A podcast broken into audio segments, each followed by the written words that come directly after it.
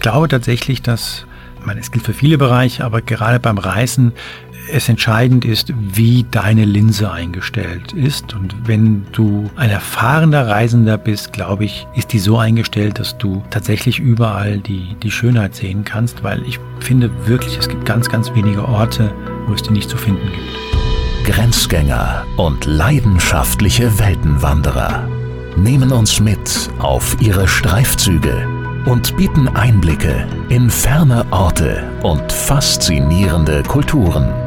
Mit offenen Augen ins Abenteuer. Das ist der Weltwach-Podcast mit Erik Lorenz.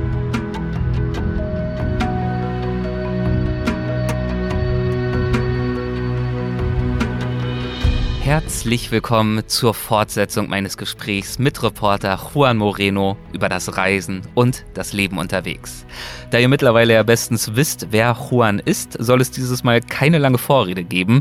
Nur so viel, es geht dieses Mal ums Fischen vor Kubas Küste, es geht um den Jakobsweg, langsames Reisen und Reisephilosophie insgesamt äh, und zum Beispiel darum, warum wir als Reisende bestenfalls gute Zuschauer sein können und wie uns das nach Juans Dafürhalten gelingen kann. Und noch einmal ganz rasch die Bitte an euch, wie schon beim letzten Mal, uns auf Spotify zu unterstützen mit einer schnellen guten Tat, nämlich einer Bewertung unserer Show. Das ist dort seit neuestem möglich und es würde uns wirklich sehr helfen und freuen, ein paar freundliche Sternebewertungen einzusammeln. Lieben Dank. Ansonsten sage ich einfach nur viel Spaß und weiter geht's mit Juan Moreno. Hallo Juan, äh, willkommen zurück bei Weltwach und willkommen zur zweiten Runde. Schön, dass du nochmal mitmachst. Sehr, sehr gern. Du kannst noch, ja? Ja, absolut. Ist ja nett. Wieder ja, bin ich, dann bin ich beruhigt. Ähm, ich würde gern äh, mit einem Interview einsteigen, das du vor kurzer Zeit gegeben hast. Und darin hast du über deine eigene Kindheit das Folgende gesagt. Ich bin tatsächlich durchs Reisen geprägt gewesen. Und zwar durch das Nicht-Vorhandensein von Reisen. Wie ist das zu verstehen? Inwiefern hat dich das Nicht-Vorhandensein von Reisen geprägt? Naja, ich bin in der Nähe von Frankfurt aufgewachsen, in Hanau und dort als in Anführungszeichen klassisches, äh, damals sagte man noch Gastarbeiterkind. Und äh, wir haben damals eine Reise im Jahr gemacht. Das war in mhm dem Opel Rekord, beziehungsweise davor, glaube ich, war es ein Ford Taunus. Das sind die Autos, die man heutzutage mit so einem H-Kennzeichen rumfahren äh, sieht. Auf jeden Fall mit dem Auto sind wir immer von äh, Hanau nach Südspanien gefahren. Meine Klassenkameraden und Kameradinnen aus der Schule sind dann im Zweifel, wenn sie aus der Türkei oder dem damaligen Jugoslawien waren, sind sie mit dem Auto halt Richtung Osten äh, gefahren und wir halt Richtung Westen. Hat gedauert es sind dann sind 2100 Kilometer gewesen von Hanau nach, nach Südandalusien. Ich würde sagen, wir haben um die 24, 25 Stunden gebraucht, weil mein Vater natürlich kein Geld ausgeben wollte für ein Hotel. Also ihr seid am Stück gefahren, ja, 2000 Kilometer in der alten Kiste. Drei Kinder hinten drin, Papa hat Kette geraucht, äh, wie man das halt gemacht hat in den späten 70ern. Und ähm, das äh, auch nicht angeschnallt oder so. Und was man, was das bei mir gemacht hat, war, dass diese Reise das ganze Jahr über das große Thema war in unserer Familie.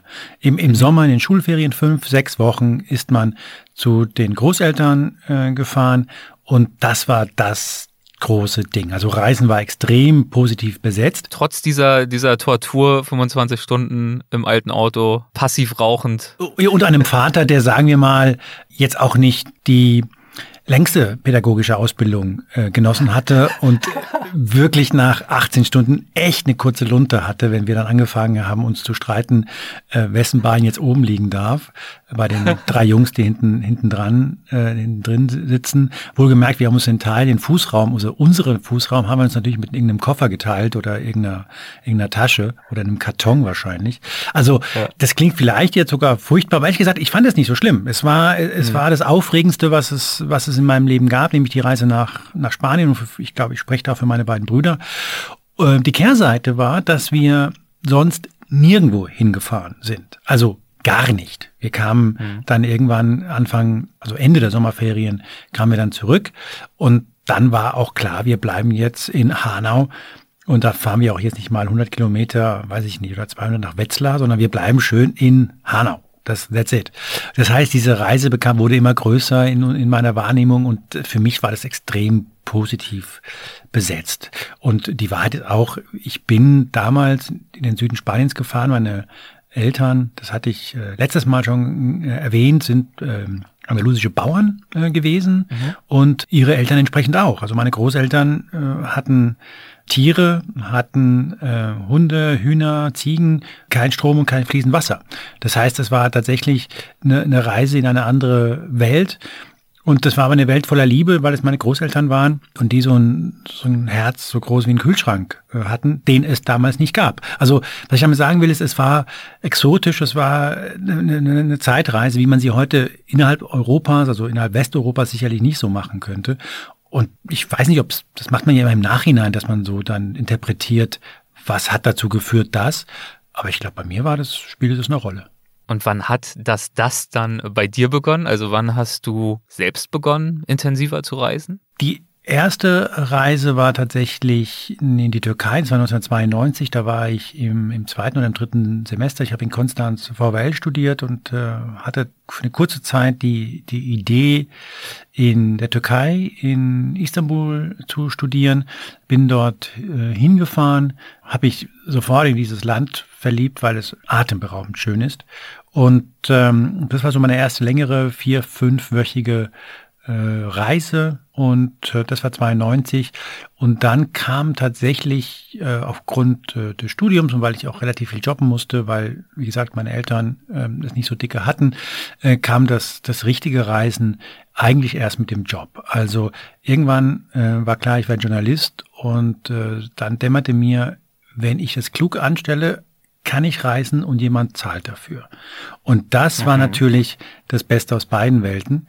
Und dann fing das dann allerdings auch sehr, sehr intensiv an. Also es war tatsächlich so, das sage ich jetzt nicht über eine Übertreibung, in Tegel, die Frau am Lufthansa-Schalter hat mich erkannt. Also so oft bin ich dann tatsächlich geflogen, auch kürzere Geschichten. Dann kam natürlich hinzu, dass ich durch mein Äußeres, äh, so dunkelhaarig, äh, mit Bart, so aussehe, als ob ich tatsächlich auch im, im Süden äh, aufgewachsen äh, wäre. Und dann hat man in der Redaktion gedacht, ähm, ja, Mailand oder Madrid, Hauptsache Italien so, und äh, hat mich halt überall hingeschickt, wo es im weitesten Sinne mit südlichen Menschen zu tun haben könnte. Das ging dann so weit, dass ich äh, von, von Griechenland über Lateinamerika über äh, Maradona-Geschichten gemacht habe und sogar den Schweden Ibrahimovic. Also das war dann sehr, sehr, sehr weit äh, gefächert, aber ich war so äh, Experte für dunkle Haare, würde ich sagen. Und es ging ja dann ähm, relativ bald für dich auch äh, zum Beispiel nach Kuba, glaube ich. Also es äh, waren durchaus auch äh, weitere Kreise, die du dann relativ äh, bald angefangen hast zu ziehen. Ja, also ähm, Kuba war tatsächlich so, dass ich dort auch schon davor war. Ich äh, habe da, glaube ich, meinen 30. Geburtstag gefeiert auf der, auf der Insel und war dann dort auch für für verschiedene Recherchereisen, äh, denn ähm, es gibt einen Running Gag unter, unter äh, Auslandsreporter, nämlich man muss jetzt noch nach Kuba, solange es noch sozialistisch ist. Das ist lustig, weil das habe ich zum ersten Mal gehört, da war ich, glaube ich, Mitte, Ende 20. Und also mit anderen Worten vor 25 Jahren. Und äh, es ist immer noch so, dass dieses Land sozialistisch ist, obwohl Fidel Castro gestorben ist, mittlerweile Raúl Castro sein Bruder übernommen hat, auch nicht mehr Präsident ist. Und ähm, selbst jetzt, Stand heute, ist das Land noch stramm sozialistisch. Also Kuba überdauert nicht nur alle amerikanischen Präsidenten, sondern auch, auch alle Auslandsreporter. Aber das war immer ein Sehnsuchtsort der, ich würde sagen, viele Auslandsreporter, weil es halt so wahnsinnig exotisch ist und das muss man dazu sagen, es sehr günstigen und guten Rum gibt zu vernünftigen Preisen. So. Du warst dort für eine Geschichte unterwegs mit einem Carlos, der vermutlich in Wirklichkeit anders heißt, äh, und du nennst ihn einen Makler des Unmöglichen. Ähm, was sollt er dir denn ermöglichen und warum? Ähm, also ich glaube, dass es eine Eigenheit des Kapitalismus ist, dass er fast nirgendwo so gut funktioniert wie in sozialistischen Ländern und zwar in realsozialistischen Ländern. Ich meine damit, dass man in sozialistischen Ländern Menschen trifft, die eine Mangelwirtschaft erleben, und zwar nicht eine Mangelwirtschaft, wie wir gerade in Deutschland sagen, ähm, weil es möglicherweise ein Mountainbike-Modell für sechs Monate nicht gibt, sondern ich rede von leeren Regalen, von Lebensmittelregalen, die leer sind. Und ähm, was mir aufgefallen ist, ist, dass in diesen Ländern, in den meisten Orten, in Havanna zum Beispiel, auch in den meisten Straßen, äh, Menschen leben, die Dinge organisieren, die einfach aufgrund ihrer Kontakte, auch ihrer Art zu reden, aufzutreten, immer jemanden kennen, der jemanden kennt, der jemanden kennt, der was ermöglichen kann. Und mein Wunsch war in der Tat sehr ungewöhnlich. Ähm, es ist auf Kuba ähm, so ziemlich alles möglich. Also von, äh, man kann Rum kaufen, Whisky kaufen, man kann sich überall hinfahren lassen, man kann Liebe kaufen. Es gibt auf Kuba wenige Dinge, die wirklich, wirklich unmöglich sind, obwohl es offiziell natürlich ganz anders ist und offiziell sehr, sehr viel verboten ist. Fakt ist, mit Dollar kann man in Kuba so ziemlich alles möglich machen. Ich wollte allerdings etwas machen, was äh, viele, die mit Kuba zum ersten Mal in Kontakt treten, nachvollziehen können. Ich hatte gelesen, wie so viele andere, den Alten Mann und das Meer von Hemingway, mhm. dieses, diese fantastische äh, Erzählung von dem Mann, dem Fischer aus Cochimal, unweit von Havanna, der äh, rausfährt aufs Meer und mit einem Marlin für viele Tage kämpft. Äh, es ist ein langer, zäher Kampf. Am Ende kommt dieser Mann zurück und hat nur noch ein Skelett von diesem Marlin, weil die Haie und alle anderen, die Möwen, alle anderen nehmen ihn diesen Marlin, den er, den er so heroisch über viele, viele Tage erst gefangen und dann verteidigt hat, dann schließlich weg. Das Ganze ist ein Monument an einen Verlierer, ähm, und es ist ein wunderbares Monument von Hemingway. Und ähm, Hemingway genießt, Stand heute auf Kuba, Kultstatus. Also jeder Havanna-Urlauber, ganz gleich wie belesen er ist, bekommt mit, dass es zwei Kneipen gibt, in denen Hemingway immer getrunken hat. Und diese Kneipen sind mittlerweile tatsächlich Touri-Fallen in, in Havanna. Und äh, ich dachte, ich versuche in Kochima mit einem Fischer rauszufahren. Und das klingt ja erstmal nicht so kompliziert, so einen Fischer zu finden, der einen rausfährt. Das ist aber total schwierig, also Angeln gehen ist gar kein Problem auf Kuba. Mhm. Da gibt es organisierte Reisen, die sind relativ teuer, aber das kann man machen.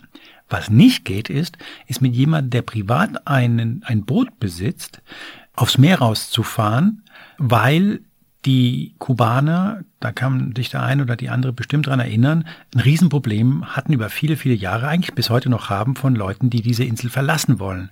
Florida ist nicht sehr weit weg, das sind nicht so viele Seemeilen bis nach Florida. Das heißt, wer ein Boot hat, kann theoretisch relativ leicht übersetzen in die USA und kann die Insel verlassen. Und das hat man eine Weile lang auch, haben das auch Kubaner versucht, und zwar mit allem Möglichen, teilweise mit Kühlschränken, die mit Bauschaum gefüllt waren, haben die versucht, nach Key West zu kommen, nach, nach Florida in die USA.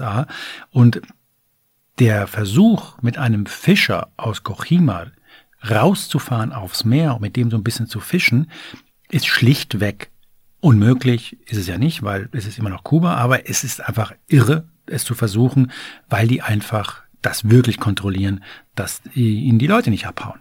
Und ähm, dann kam ich nach Cochima, traf besagten Carlos, den du angesprochen hast. Und äh, erst dachte er natürlich, ich, ich will halt einfach nur fischen, wie alle anderen auch, wie diese amerikanischen, wie gesagt, Gringos, die dann kommen. Aber dann merkte er, ich bin schwerer. Ein paar Leute haben ja schon die Augen gerollt nach dem Motto, ist schon wieder so ein Hemingway-Idiot hier. Ja, ja, genau. Auf, äh, dessen Spuren wandeln möchte. Genau, so ein, so ein, so ein Volldepp, der hat dieses Buch gelesen und jetzt glaubt, er müsste das machen. so äh, geht nicht. Und ähm, aber wie gesagt, mit Bockigkeit und mit äh, tatsächlich dem Klarmachen, auch mehrmals hingehen und dem Klarmachen, ich will.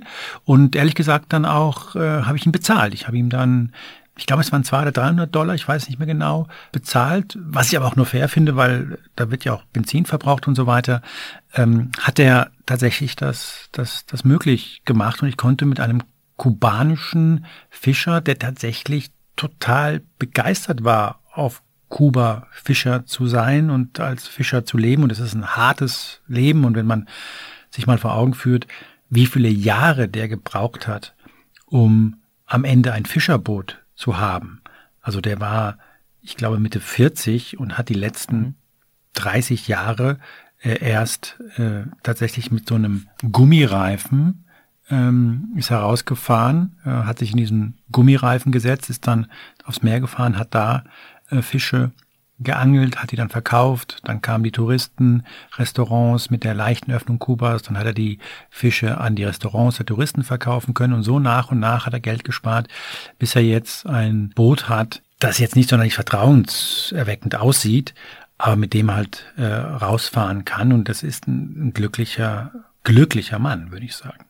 Und das hat dir sozusagen den äh, Zugang ermöglicht hin zu dieser Dynamik, die du beschrieben hast, dass eben vieles hinter den Kulissen äh, doch geht, was offiziell und offensichtlich erstmal unmöglich zu sein scheint. Ja, ja, das ist also in, in, sozialistischen Ländern oder auch in Ländern, die jetzt nicht für ihre Effizienz bekannt sind, ist vieles vordergründig unmöglich und vieles dann am Ende doch möglich. Und zwar interessanterweise auch nicht immer mit Geld. Also mhm. da ist vieles auch möglich mit, mit Charme und mit, äh, mit, vor mit Humor. Das ist in Deutschland zum Teil anders, wie wir alle wissen. Aber es gibt, es gibt wirklich äh, auffallend viele Länder, ähm, wo man mit, mit äh, Nettigkeit, mit Freundlichkeit, wie gesagt, nicht unbedingt mit Geld, sondern wirklich mit, mit Menschlichkeit viele viele Dinge erreichen kann, die, die vordergründig sehr schwierig erscheinen. Mal ganz blöd gefragt, hast du in diesem Fall dann, wenn das so streng verboten war offiziell, hast du dann nicht aber in erster Linie auch den Fischer ein bisschen in Gefahr gebracht ja, ja. oder er sich selbst, indem er sich darauf eingelassen hat? Ja, hat er. Also der hat sich in Gefahr äh, gebracht. Darum ist diese Geschichte nie unter seinem Namen und nie mit Foto erschienen. Ich hatte einen Fotografen dabei. Ich habe fantastische Bilder von dem Tag mit ihm, mhm. aber ähm, der Name ist geändert worden. Und dann wird es natürlich äh, relativ schwierig, weil da sind schon relativ viele Fischer in Kochima. Das ist so kein winziger Ort. Und ich habe versucht, so einige Dinge dann, die ihn so eindeutig identifizieren lassen, dann wegzulassen, weil sehr, sehr richtig beobachtet, das äh, könnte ihm, könnte für Ärger sorgen. Hast du dich ein kleines bisschen wie Hemingway gefühlt an seiner Seite? Hast du das Gefühl gehabt, diesem Buch auch noch mal ein kleines Stückchen näher zu kommen? Ja, ich weiß nicht, ob ich dem Buch näher gekommen bin. Also was, glaube ich, schon passiert ist, ist, dass ich ähm, Hemingway war ein, ein, großer Freund des, des Fischens und er liebte es, mit diesem Fischer rauszufahren, den er da beschrieben hat. Da gibt's äh, eine, eine reale Vorlage, äh, ein älterer Mann in, in Kochima, mit dem er befreundet war und, mit die, und die sind rausgefahren. Und ähm, ich kann total nachvollziehen, also ich bin kein Angler und auch kein Fischer gewesen, aber ich kann total nachvollziehen, dass sich das gut anfühlt, dass man dann rausfährt, äh, man fischt, angelt ein bisschen, trinkt ein bisschen Alkohol und äh, ich erwähne es, glaube ich, schon zum zweiten Mal. Also ich habe kein Alkoholproblem meines Wissens, aber es ist tatsächlich etwas, was auf, auf Kuba, was auf Kuba ein wenig dazugehört. Und man fühlt übrigens sich auch in der ersten Folge erwähnt, in Kolumbien, als du mit der FARC es äh, dir gut gehen hast lassen. Schön, dass du nochmal erwähnst, aber was, was tatsächlich so ist, ist, dass man das Gefühl hat, man ist sehr im, im, im Jetzt. Es ist alles eigentlich in Ordnung. Man hat wenig Pläne, man genießt das Meer und die Ruhe und das ist schon etwas, was man in unserer Zeit tatsächlich relativ äh, selten erlebt. Und das ist natürlich auch eine äh, schöne Erkenntnis, die äh, eine ganz neue Ebene hinzufügt zum Verständnis von Reisen, das du ja wahrscheinlich aus deiner Kindheit mitgebracht hast und dass du dann über die Jahre und über deine eigenen Reisen erweitern und ergänzen konntest. Also hier in diesem Fall jetzt dieser Punkt Ruhe und Zeit nehmen und äh, ich habe mir auch vermerkt, das ist ein schöner Satz von dir im Vorwort deines Buches, da schreibst du, Erkenntnis ist eine Funktion der Zeit. Mhm. Dementsprechend scheint es so zu sein, dass äh, diese Komponente Zeit für dich eine mittlerweile sehr entscheidende ist, wenn es ums Reisen geht. Ja, ich gehe sogar so weit zu definieren, dass, dass Zeit das Entscheidende ist beim Reisen. So tump kann man gar nicht sein, dass man ein Jahr oder, oder von mir aus drei Monate in dem Land ist und nicht den Menschen näher kommt. Und ich glaube, dass der Unterschied zwischen Urlaub und Reisen sehr oft äh, der Faktor Zeit ist. Und ich würde niemanden verurteilen deswegen. Das Leben ist, wie es ist. Und manche können sich drei Monate frei nehmen, weil es passt. Und, und manche können das eben nicht. Und die müssen das halt in, in den zwei oder drei Wochen äh, machen. Das ist überhaupt kein, keine Kritik. Aber meine Erfahrung ist, dass Zeit dazu führt, dass Menschen sich anders auf einen einlassen und die Effizienz, die wir gerade in, in der westlichen Welt so haben, auch die Zeiteffizienz, diese Termintaktung und so weiter, das gibt es in anderen Ländern und vielen Ländern der Welt nicht in der, in der Art. Da ist es schlichtweg nicht vorgesehen, dass man einen Termin hat und einen Folgetermin hat. Da ist es einfach so, man trifft sich am Nachmittag, der beginnt für mich vielleicht um 1.30 Uhr und für meinen Gesprächspartner um 5 und dann redet man aber auch, bis man das Gefühl hat, man, man muss nicht mehr reden. Das ist in erstaunlich vielen Ländern so, dass dieser, diese Effizienz, dieser Effizienzgedanke, der uns ja total prägt in unserer Zeit, dass der nicht so existiert. Und das führt dazu, dass man so eine Grundgelassenheit ähm, irgendwann spürt und so eine gefühlte Dringlichkeit, die wir alle mit uns immer mittragen, so, so ein bisschen abfällt. Das klingt vielleicht ein bisschen naiv oder so, aber ich glaube, es ist, es bringt uns näher zu dem, was wir sind, wofür wir in Anführungszeichen gebaut wurden und was uns näher ist. Ich glaube, dass man sich ein bisschen besser kennenlernt, wenn man nicht immer gehetzt ist. Mhm. Ähm, und das ist etwas, ich, wie gesagt, ich mache niemandem einen Vorwurf draus, weil ich bin auch in dieser Spirale, aber ab und zu, wenn es sich ermöglicht, wenn es möglich ist, da rauszutreten, habe ich den Eindruck, lernt man sich ein bisschen kennen und, und merkt ein bisschen, wenn man, wenn man sein könnte, äh, ohne Terminkalender und ohne Smartphone. Dazu passt zum Beispiel auch ein Kapitel in deinem Buch über die transsibirische Eisenbahn. Da geht es darum, natürlich auch immer darum, sich selbst kennenzulernen, wie es nun mal beim Reisen ist, aber es geht ja mitunter auch darum, andere Orte und Menschen kennenzulernen. Es geht ja oftmals auch miteinander einher. Und in diesem besagten Kapitel, da schreibst du das folgende, ich zitiere nochmal, Zitat, Russland ist komplex, chaotisch, rau, voller Widersprüche und wunderschön. Wenn man sich diesem Reich behutsam nähern möchte, gibt es dafür keinen besseren Startpunkt als eine Liege in einem der Züge der transsibirischen Eisenbahn. Nach über 9000 Kilometern hat man den ersten Schritt getan. Das äh, bringt es ganz gut auf den Punkt, finde ich. Inwiefern hattest du denn das Gefühl, dich, ähm, um mal bei diesem Beispiel zu bleiben, mit Hilfe der transsibirischen Eisenbahn ein Stück weit dem wahren Russland in Anführungszeichen äh, angenähert zu haben? Naja, wenn wir zusammentragen, was uns so, so Russland einfällt, dann kommt, weiß ich nicht, vielleicht ein bisschen Putin, dann kommt möglicherweise so ein paar Klischees über Oligarchen, über äh, Schröders Aufsichtsratsposten bei Gazprom und da kommen, mm, wenn man an Städte denkt, Moskau und, und, und St. Petersburg. So. Und wenn man dann transsibirische Eisenbahn fährt, merkt man halt, ja, das ist ein Teil von Russland, aber ein Teil, der echt weit weg ist für die große, große Mehrheit der Menschen in Russland. Und Russland, wenn man, wie gesagt, mit der transsibirischen Eisenbahn fährt, ist erstmal in dieser Eisenbahn finde ich ein unglaubliches Schauspiel. Und da gibt es, wie ich finde, durchaus Abgründe, nämlich in meinem Falle die Tatsache, dass dieser Schaffner voll wie ein Eimer war. Da sind wir schon wieder beim Alkohol, aber der war wirklich, wirklich betrunken. Und ich glaube auch, der war nicht jetzt zur Feier des Tages, weil ich im Zug war betrunken. Ich glaube, der ist das häufiger. Und du merkst, dass dieser Alkohol, dass dieses Leben, diese unglaubliche Weite, die dieses Land ähm, ja hat und, und, und, und symbolisiert, dass das so diesen, diesen russischen Geist so ein bisschen besser erklärt. Also es ist tatsächlich so, dass wenn man in dieser transsibirischen Eisenbahn äh, fährt, Zeit irgendwann nur so ein Klumpen ist. Und mhm. man weiß, man ist jetzt noch über eine Woche unterwegs, aber ob man jetzt, ob es ja schon früher Nachmittag ist oder schon später Nachmittag oder später Abend, ist wurscht, weil man im Zweifel ab 15 Uhr sowieso nichts mehr sieht, wenn man rausguckt aus dem Fenster. Und dann wird es alles nur noch zu so einem Art Zeitklumpen. Dann ist es noch, ehrlich gesagt, super warm in diesen Zügen und unfassbar kalt, wenn man raustritt. Ich bin im, im Januar gefahren.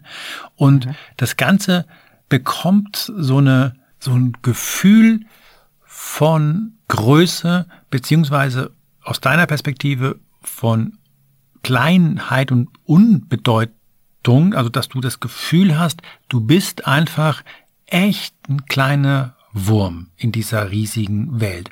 Und es macht was Gutes mit einem. Man, ich finde, ich bin großer Freund von, von vernünftigem Maß an Demut und ich glaube, dass dieses Reisen in dieser transsibirischen Eisenbahn, zumal wenn es nicht in der ersten oder, oder zweiten Klasse ist, sondern tatsächlich in der, in der dritten Klasse ist, die zugegebenermaßen dann auch sehr günstig ist, wenn man, wenn man früh genug bucht, ähm, dir viel über dieses Land, über das Selbstverständnis und auch über das Selbst, über das, den, selbst, den eigenen Blick der Russen auf sich selbst äh, erzählen kann.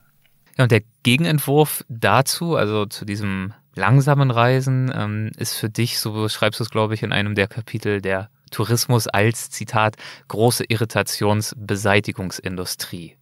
Was verstehst du unter diesem Begriff? Ähm, würde da für dich die erste Klasse im gleichen besagten Zug äh, zum Teil sogar schon mit dazugehören?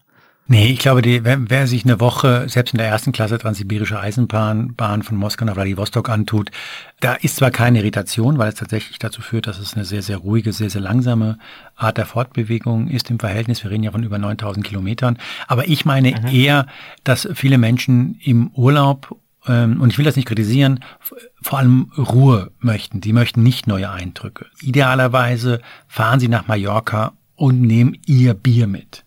Und zwar nicht deutsches Bier, sondern das Bier aus Nordrhein-Westfalen. Also im Zweifel, wenn Sie aus Köln sind, ein Kölsch. Und Sie würden auch im idealsten Fall Ihre Musik mitnehmen.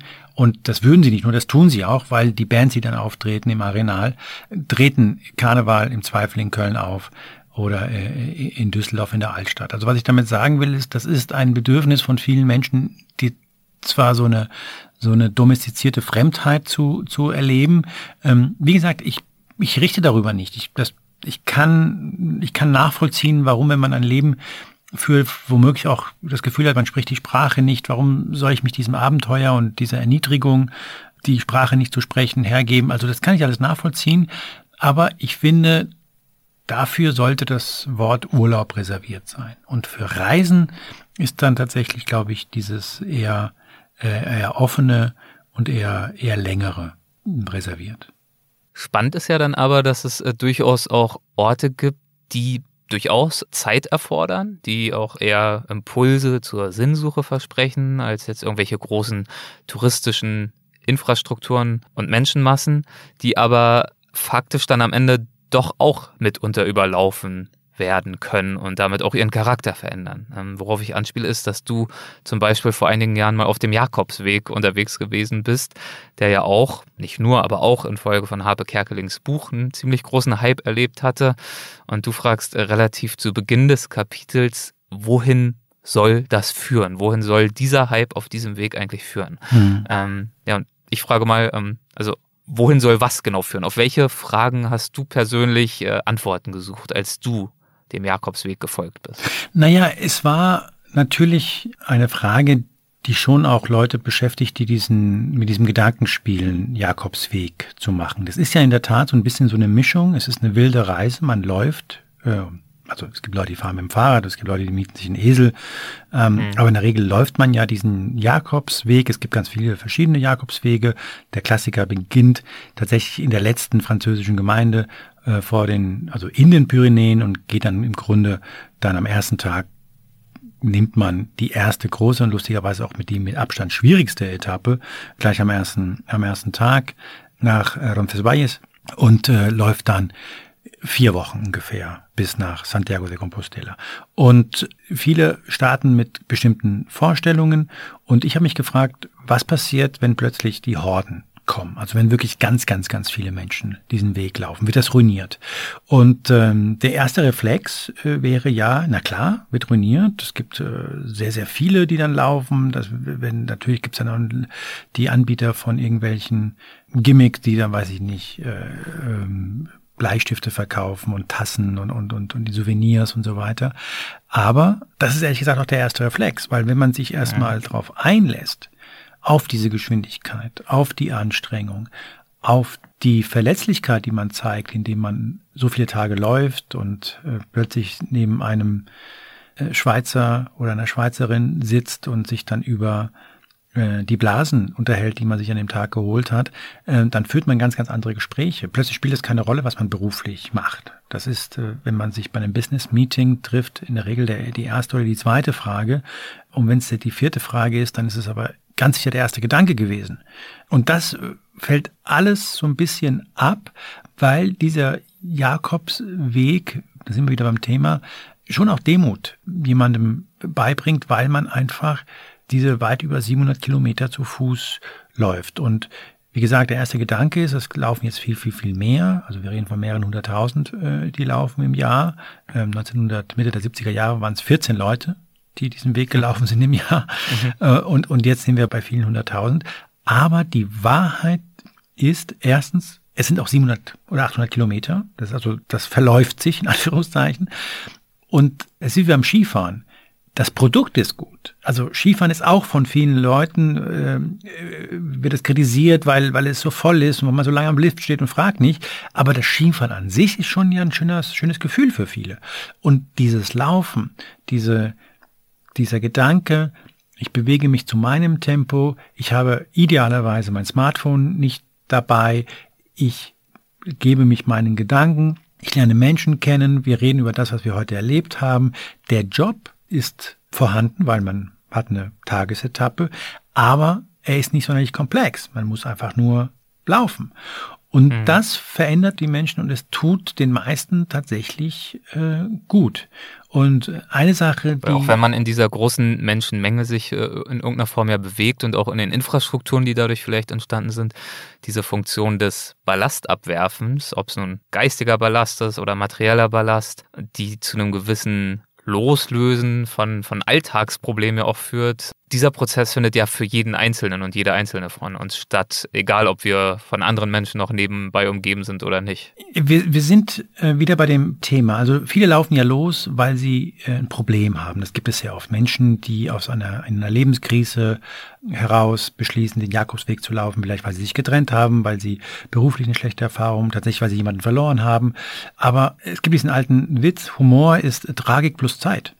Und wenn man mhm. also gewissermaßen erstmal losgelaufen ist und merkt, dass Zeit vergeht, dass man sich langsam gewissermaßen einer Aufgabe widmet, diese Aufgabe tatsächlich erfüllt, dann macht das was mit den Menschen. Und dann gibt es, wie ich finde, einen Aspekt, der in meinen Augen viel zu wenig erwähnt wird. Fakt ist nämlich, dass diese Leute, die loslaufen, äh, in der Regel sich körperlich viel, viel besser fühlen, weil sie im normalen Leben, in Anführungszeichen, eben nicht jeden Tag 20, 30, 40 Kilometer laufen. Das heißt, sie fühlen sich körperlich ja. äh, besser, sie fühlen sich attraktiver, und das, darauf will ich hinaus, und äh, fangen, wenn man zum Beispiel als Single unterwegs ist, und das sind sehr, sehr viele, und fangen an zu gucken, wer denn da so mit, noch so mitläuft.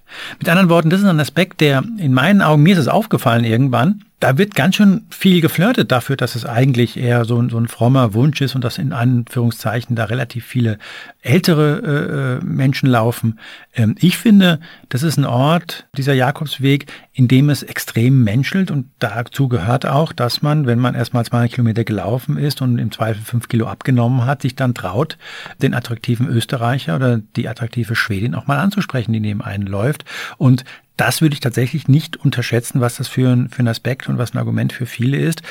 Man weitet den Blick. Das ist, was Reisen macht und das passiert auch auf dem Jakobsweg. Gemenschelt ist auch ein gutes Stichwort, weil äh, so ein Weg natürlich äh, geprägt ist, nicht zuletzt auch durch die vielen, vielen Begegnungen, die sich vollziehen unterwegs. Eine deiner Begegnungen ist mir ganz besonders im Gedächtnis geblieben, nämlich mit zwei Freunden, die diesen Weg zusammen, naja, beschritten haben, ist jetzt leider falsch gesagt, sondern sie haben ihn zusammen in Angriff genommen, denn einer der äh, beiden äh, sitzt im Rollstuhl. Erinnerst du dich an diese Begegnung? Ja, ja, ja, ja. Also das war jemand, das war sehr, sehr, sehr gute Freunde aus den, aus den Vereinigten Staaten, die sich schon seit vielen Jahren kannten und einer dieser beiden war ein Grafiker, hat eine Knochenkrankheit gehabt, die mhm. sehr, sehr stark degenerierend äh, sich darstellte. Das heißt, der Mann konnte irgendwann nicht mehr laufen, der konnte tatsächlich nicht mehr gehen, war im Rollstuhl und es war klar, dass er über kurz oder lang sein Leben verlieren würde. Und ähm, dieser Freund, mit dem er sehr, sehr gut äh, befreundet war, viele, viele Jahre, hielt natürlich auch die Freundschaft in dieser Krankheit und irgendwann ähm, sah der, der, der kranke Mann eine Dokumentation im, im, im Fernsehen über den Jakobsweg und erzählte seinem Freund davon und der sagte, ich, ich schiebe dich. Und das führte dazu, dass äh, diese beiden Amerikaner in Frankreich losliefen und tatsächlich den ganzen Weg dieser gute Freund seinen besten Freund bis nach Santiago de Compostela geschoben hat. Und das ist leichter gesagt als getan, weil Natürlich ist das kein asphaltierter Weg die ganze Zeit. Es gibt zwar Strecken, die sind asphaltiert, aber viel ist nicht asphaltiert. Teilweise sind es relativ steile Hänge, die man da äh, überwinden muss. Und ähm, dieser, dieser Weg und diese Dynamik, die sich da entwickelte, führte dazu, dass teilweise Leute ihre Reise verlangsamt haben, um den beiden zu helfen. Teilweise haben sieben, acht, neun Leute diesen, diesen Mann im, im Rollstuhl die, die Hänge hochgetragen. Und das ist etwas, was der Jakobsweg natürlich zeigt. Also mhm. ähm, man kann sich natürlich daran festhalten, dass gerade zum Ende des Jakobswegs ganz, ganz viele Hotels sind, die sich, äh, die gerade in der Hauptsaison zu viel Geld verlangen, dass diese Schlafsäle überfüllt sind, dass immer jemand schnarcht. Man kann sich darüber sehr aufregen. Man kann darüber auch viel, viel Zeit verschwenden und, und, und darauf schimpfen. Man kann aber auch sehen, was der Weg mit ganz vielen Menschen macht. Nämlich zum Beispiel tiefe, heroische, wie ich finde, äh, Verhaltensweisen offenzulegen, die, die sehr oft verborgen lagen. Also dieser, dieser Weg ist, ist, ist eine Metapher für, für ganz viel und man kann tatsächlich kaum jemanden finden, der ihn gemacht hat. Wie gesagt, ich komme zum Anfang zurück. Viele sagen, der ist zu voll, da sind zu viele. Aber man wird kaum jemanden finden, der sagt, das war es nicht wert. Also ich habe niemanden gefunden, der gesagt hat, es war es nicht wert. Alle finden, dass dieser Weg ähm, sich für sie gelohnt hat. Und das ist was, also was kann man, kann man vier Wochen besser investieren als, als mit dieser Aussage am Ende?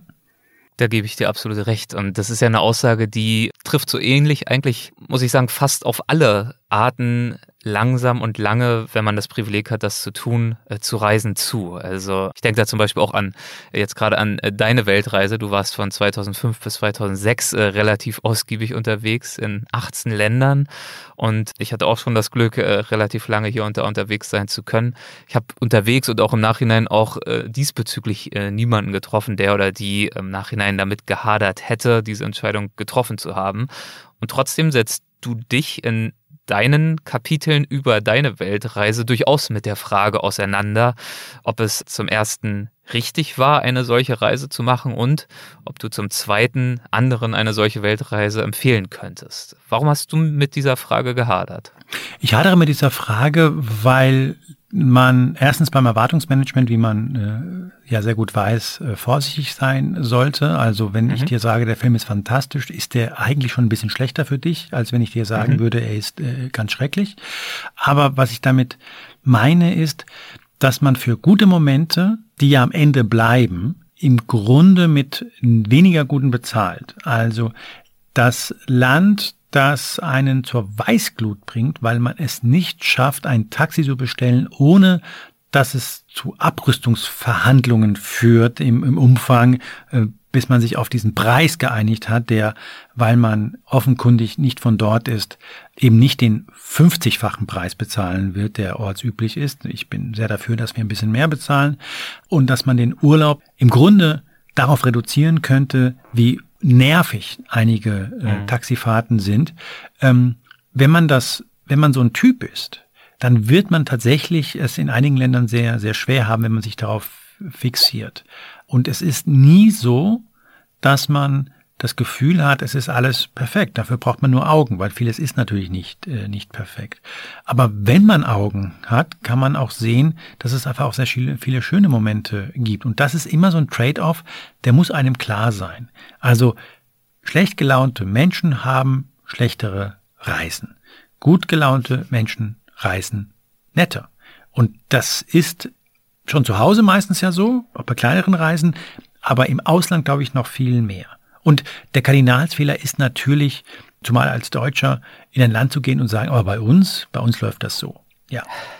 Das ist richtig. Dann ist äh, schlechte Laune vorprogrammiert. Aber äh, du lachst, aber das, das passiert sehr, sehr oft. Also, dass ich, ja. diese Gespräche sind Standard.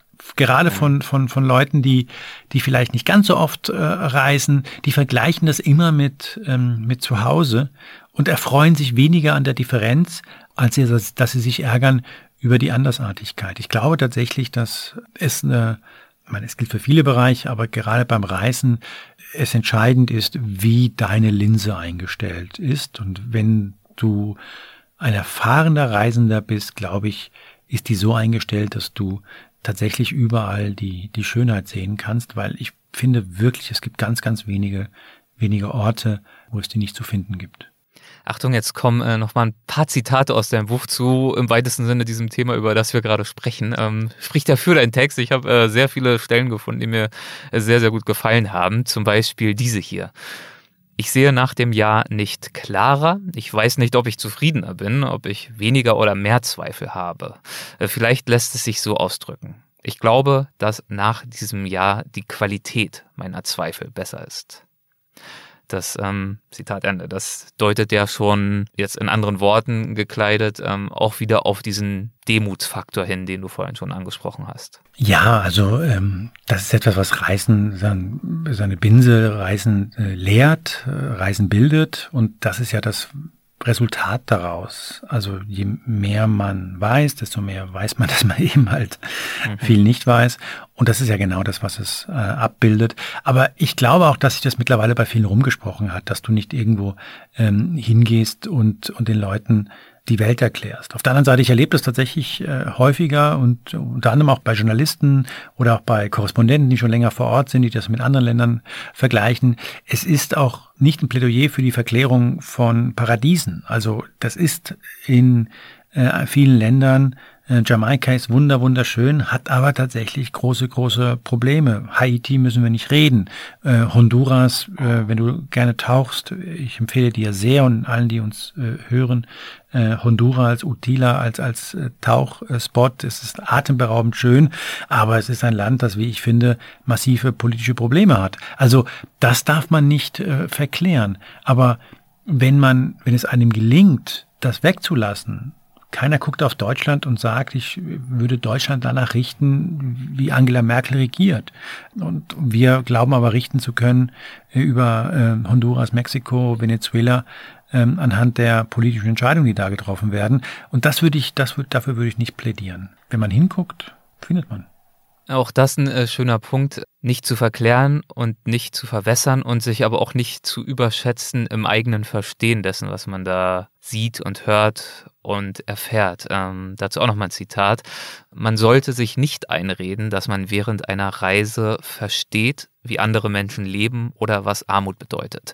Auch wenn viele gut meinende Touristen das versuchen. Der Unterschied zwischen den armen Menschen, mit denen ich gesprochen habe, und mir ist die Wahl, die ich habe und die sie nicht haben.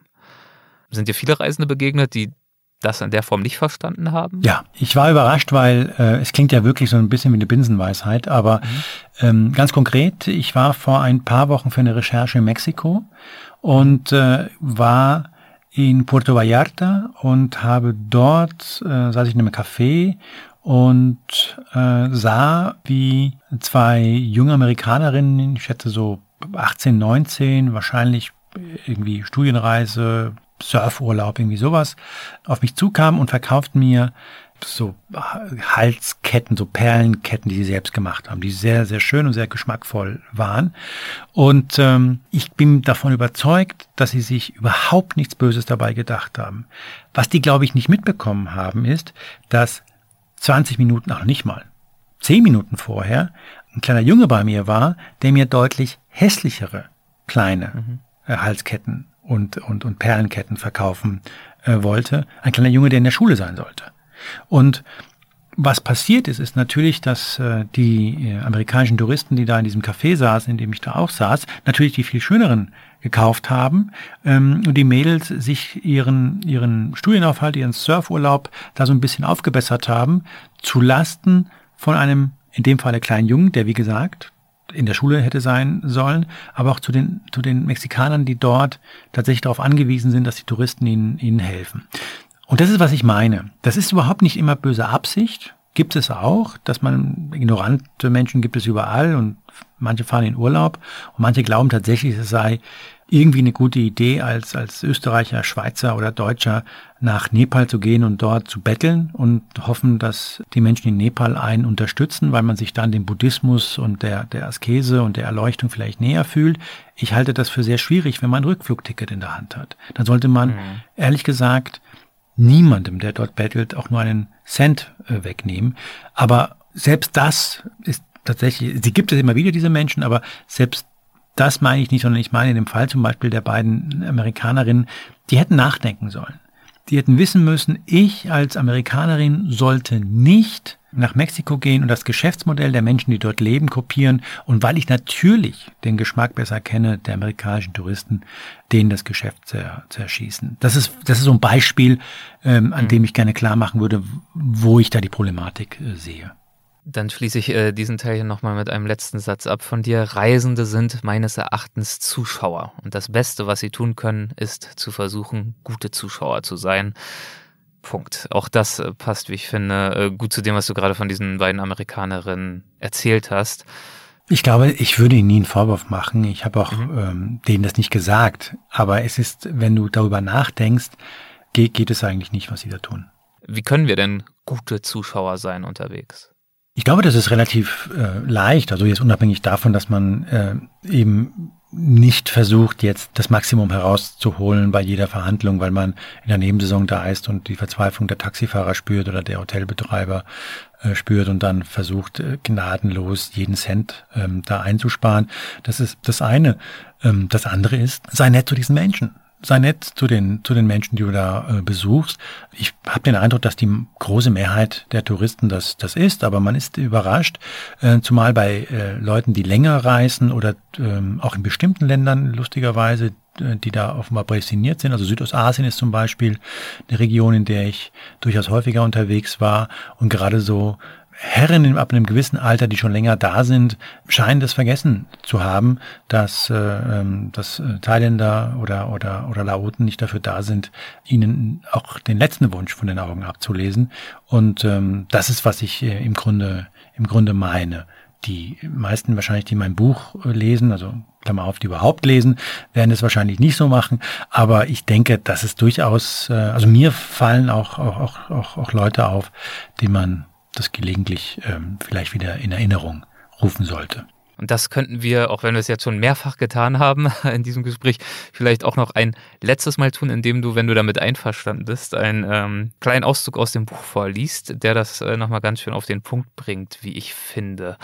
Ich hatte dir den äh, vorab zugeschickt. Hast du den zufällig gerade parat? Ja, das, das mache ich gerne. Die Textstelle, die geht so. Japans Umgang mit Einwanderern, Nepals Haltung zu Schwulen, Brasiliens Sicht auf den Regenwald. Ich habe zu all diesen Sachen im Kern eine ziemlich erwartbare Prenzlauer Berg-Meinung. Aber ich weiß nicht, ob ich sie wirklich sofort jeden in den Ländern mitteilen muss. Sollte man Brasilianer verurteilen, weil sie den Amazonas nicht genug schützen? Aber selbstverständlich, könnte ich sagen ohne darüber nachzudenken, dass in Deutschland, dem Land, in dem ich lebe, nur etwa 0,3 Prozent der Fläche naturbelassene Wälder sind. Ich war im Amazonas, bei illegalen Holzfällern. Ich habe selten Menschen erlebt, die so ein hartes, gefährliches und ehrlich gesagt auch trauriges Leben führen. Wie erkläre ich denen, dass sie Verbrecher sind, weil sie den Regenwald abfackeln, wenn meine Vorfahren in Europa alles niedergehackt haben, was ihnen in die Quere kam? Reisen ist wie das Verlassen einer dieser Filterblasen im Internet. Wie erklärt man einem Mexikaner, dass Hahnenkämpfe eine barbarische Quälerei sind? Was sie sind. Wenn man aus einem Land kommt, in dem man auf der Autobahn 300 Stundenkilometer fahren darf. Wer wissentlich Hühner quält, ist also ein Barbar. Wer 18-Jährigen erlaubt, mit 500 PS auf der A1 zu fahren, der ist das nicht. Wer einen Korallenriff zerstört, um für Touristen Halsketten zu machen, ist ein Umweltsünder. Aber die rund sieben Tonnen CO2, die ein Hin- und Rückflug nach Indonesien produziert, dienen der politisch korrekten Völkerverständigung. Ja, also nochmal ein äh, wichtiger Impuls dafür, mit etwas Demut unterwegs zu sein. Vielen Dank dafür.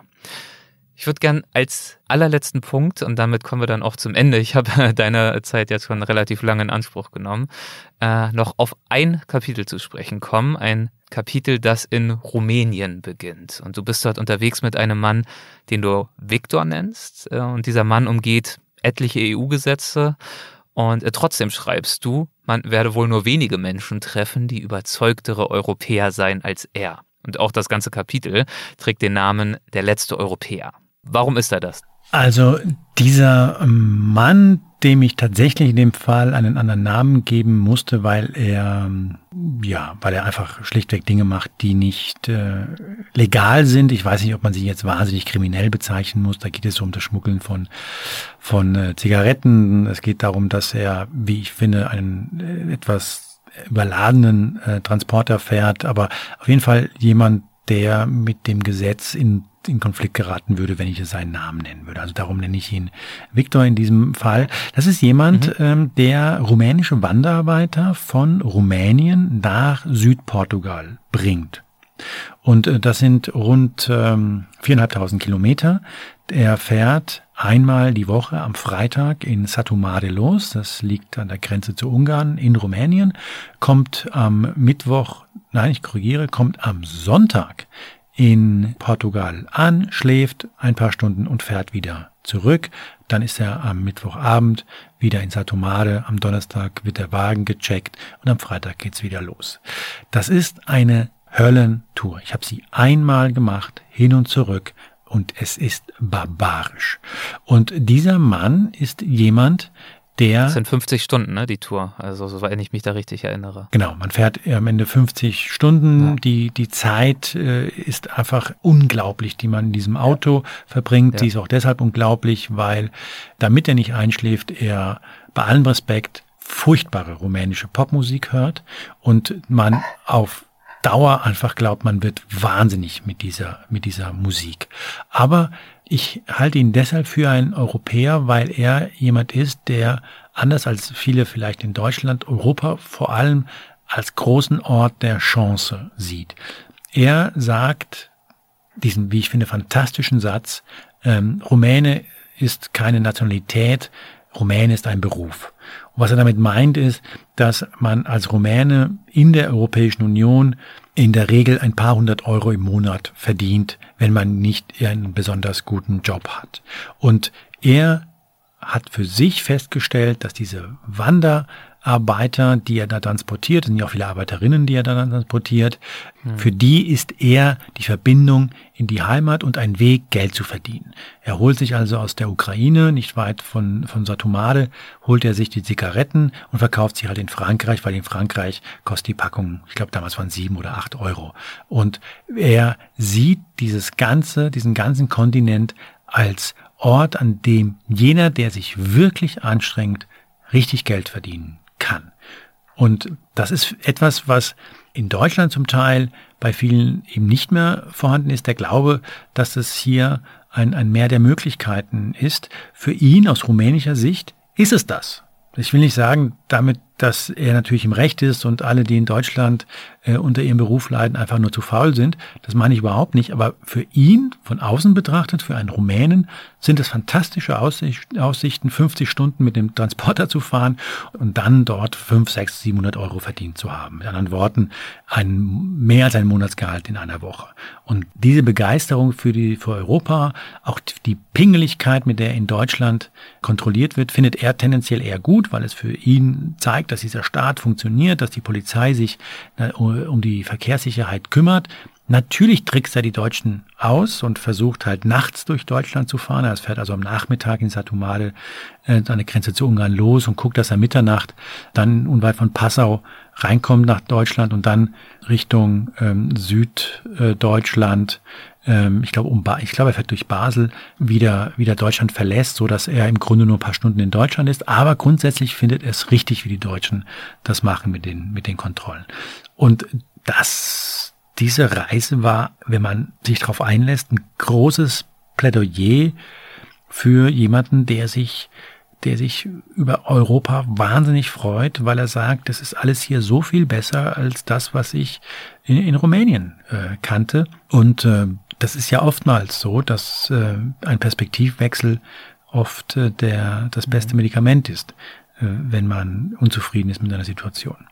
Das ist sozusagen äh, seine Perspektive, die er dir äh, mitgegeben hat. Hat das deine eigene Perspektive auf Europa nochmal äh, in Nuancen verändert, auch wenn du vorher ja auch schon relativ herumgekommen bist? Ich weiß nicht, ob es meine Perspektive auf Europa verändert hat. Es hat auf jeden Fall meine Perspektive auf Rumänien verändert. Also ähm, was diese Menschen bereit sind, auch, ich habe ja dann mit, mit einigen Wanderarbeiterinnen sprechen können, die in diesem Bus dann transportiert wurden.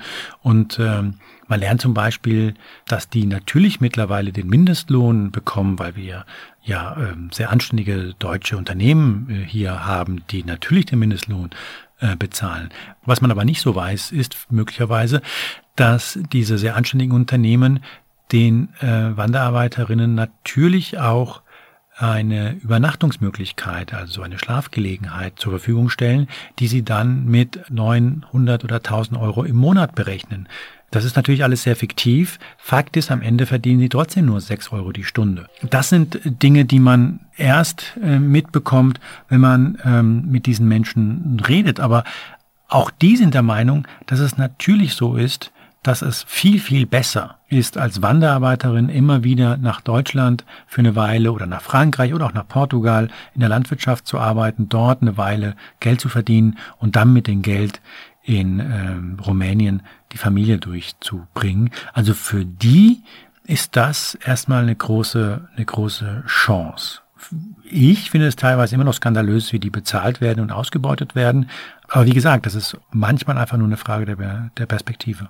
Und du hast uns in diesen beiden Gesprächen, äh, weiß Gott, so einige Perspektiven aufgezeigt. Ähm, wir haben uns jetzt nun eine ganze Weile unterhalten. Ich möchte darauf hinweisen, dass es in deinem Buch trotzdem natürlich noch viele, viele, viele weitere Geschichten zu finden gibt, die wir jetzt nicht erwähnt haben. Das Buch heißt Glück ist kein Ort. Ich würde zum äh, Schluss vielleicht noch einen kleinen Teaser erwähnen. Äh, du hast ja bekanntlich dazu beigetragen, dass die Wahrheit über die gefälschten Reportagen deines ehemaligen Kollegen Klaas Relotius herausgekommen ist. Und du hast darüber ein sehr erfolgreiches Buch geschrieben, das jetzt sogar auch verfilmt wird, soweit ich weiß, äh, mit Michael Bulli-Herbig als Regisseur. Weißt du denn, wann mit dem Film ungefähr zu rechnen ist?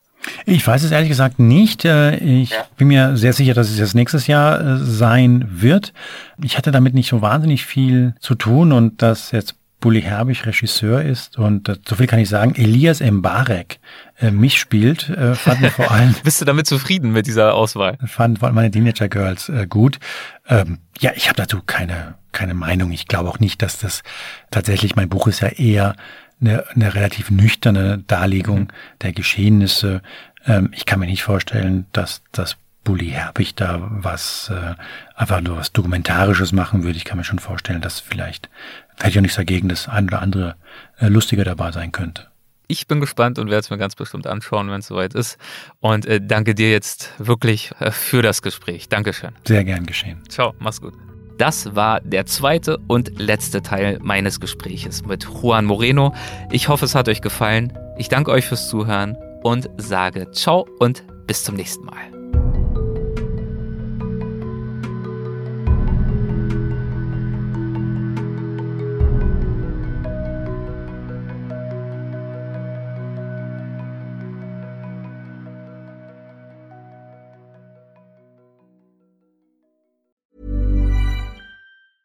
Ever catch yourself eating the same flavorless dinner three days in a row?